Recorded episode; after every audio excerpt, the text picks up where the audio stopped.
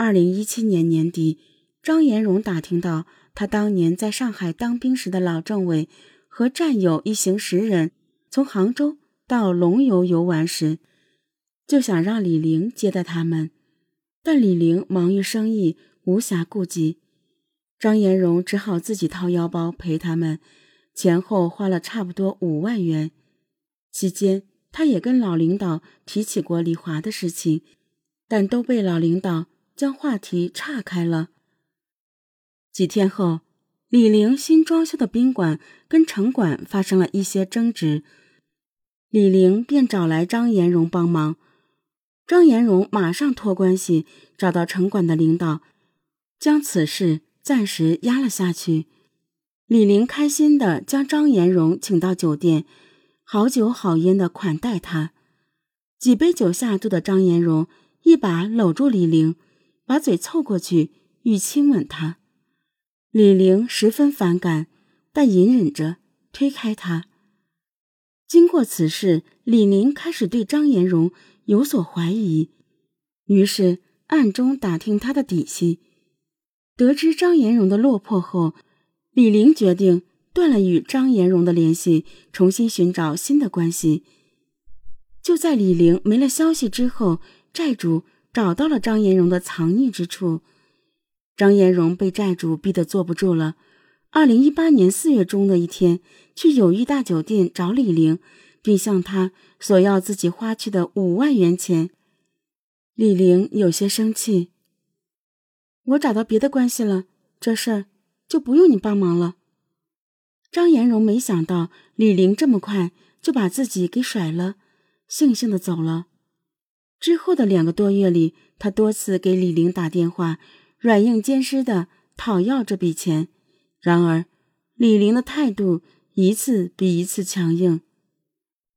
四月底的一天，李玲又接到张延荣的催讨电话，再也无法忍受骚扰的他，在电话里严厉的对张延荣说：“他不会给他这笔钱，让他死了这条心。”张延荣被彻底激怒了。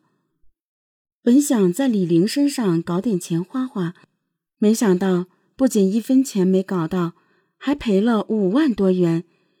张延荣越想越气，一个可怕的念头渐渐的在他的脑海里萌生：既然你不肯给钱，那就霸王硬上弓，把你给绑架了，看你给不给。罪恶的念头一旦萌生，便不可收拾。张延荣开始谋划。他首先想到要找一个帮手，在朋友中筛选之后，他打电话给黄小勇。隋昌友谊大酒店的老板娘欠我四十万元钱，你帮我把他抓过来，让他还钱。到时候不管要到多少，都分给你一半。黄小勇二话没说就答应下来了。黄小勇之所以对张延荣言听计从，是因为。张延荣曾经是黄小勇婶婶的情人，他是张延荣看着长大的。一九九九年，张延荣与做贩卖烟草生意的陶梦相识，陶梦几次被工商部门查处，都是张延荣出面说情，才被放过一马。之后，陶梦变成了张延荣的情人。张延荣经常到黄家吃饭打牌，和年仅十二岁的黄小勇玩耍。后来，张延荣有了新欢，便与陶梦断了情人关系，但与黄小勇一直保持着联系和往来。而且每次张延荣有求于他，黄小勇都会出手相助。因此，黄小勇变成了一心想报复李玲的张延荣的不二帮手。张延荣便在王小慧不注意的时候，打听到李玲的家庭成员。和住址等情况。五月三日傍晚，张延荣用租来的小轿车和黄小勇一起去遂昌，早早就潜伏在李玲住处附近蹲守。为防止李玲认出自己，张延荣还特意买来丝袜，剪了两个孔套在头上，只露出眼睛。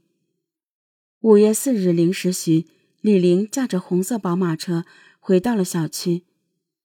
就在他打开车门，准备下车的一刹那，张延荣和黄小勇冲了上去，一个持刀抵住李玲的脖子，不许喊叫，否则要你的命；另一个抢了他的车钥匙，挟持李玲后，张延荣发动车子往松阳县古市镇张延荣租住的公寓奔去。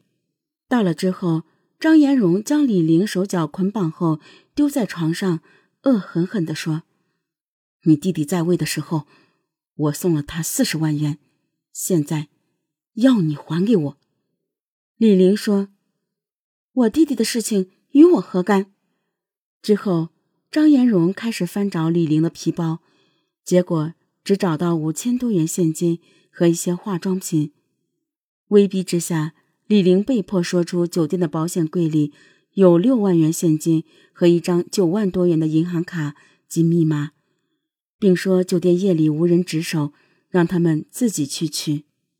张延荣让黄小勇看管李玲，自己驾驶租来的那辆小轿车去遂昌友谊大酒店里取钱。为了避免监控拍到自己，他先将酒店监控的主机拆了下来。可是李玲告诉他的密码却怎么也打不开保险柜。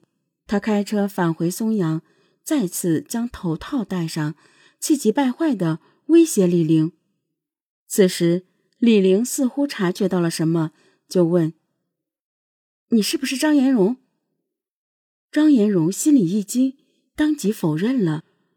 五月六日凌晨一时许，张延荣和黄小勇驾车带着李玲回到遂昌友谊大酒店，让李玲将保险柜打开，拿到保险柜里的六万元现金、几张银行卡。和八条中华香烟后，张延荣知道李玲已经发现自己，索性取下头套。张延荣将车开到古市镇郊区一建筑工地边，将黄小勇叫下车，说：“老板娘已经认出我是谁了，得把他弄死。”黄小勇听后吓了一跳，有些犹豫。张延荣又说：“你已经参与进来了。”不是他死，就是我们死。黄小勇就答应了。上车后，两人用李玲皮包的带子绕到李玲的脖子上，用力拉了三四分钟。李玲挣扎了几下，便不动了。两人把李玲的尸体抬下车，丢到路边的一个池塘里，然后搬来几块石头压在上面。见尸体沉入水底后，两人才回到松阳。将现金分了，还销毁了作案工具和李玲的遗留物品。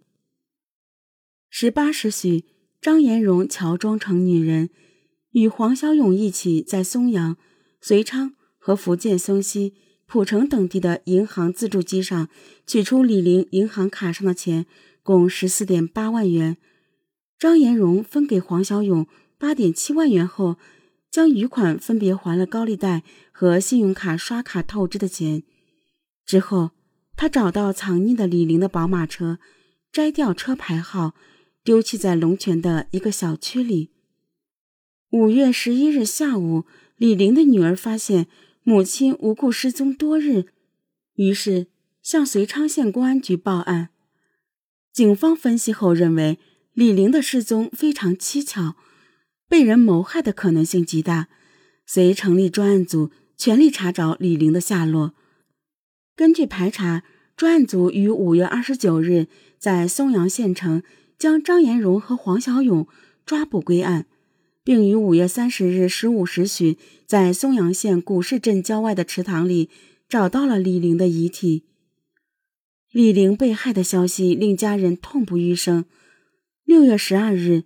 惊闻噩耗的李华向监狱请假，回家见姐姐李玲最后一面。面对李玲惨不忍睹的遗体，李华痛哭流涕，追悔莫及，一个劲儿的自责，说姐姐是为了自己才招来杀身之祸的。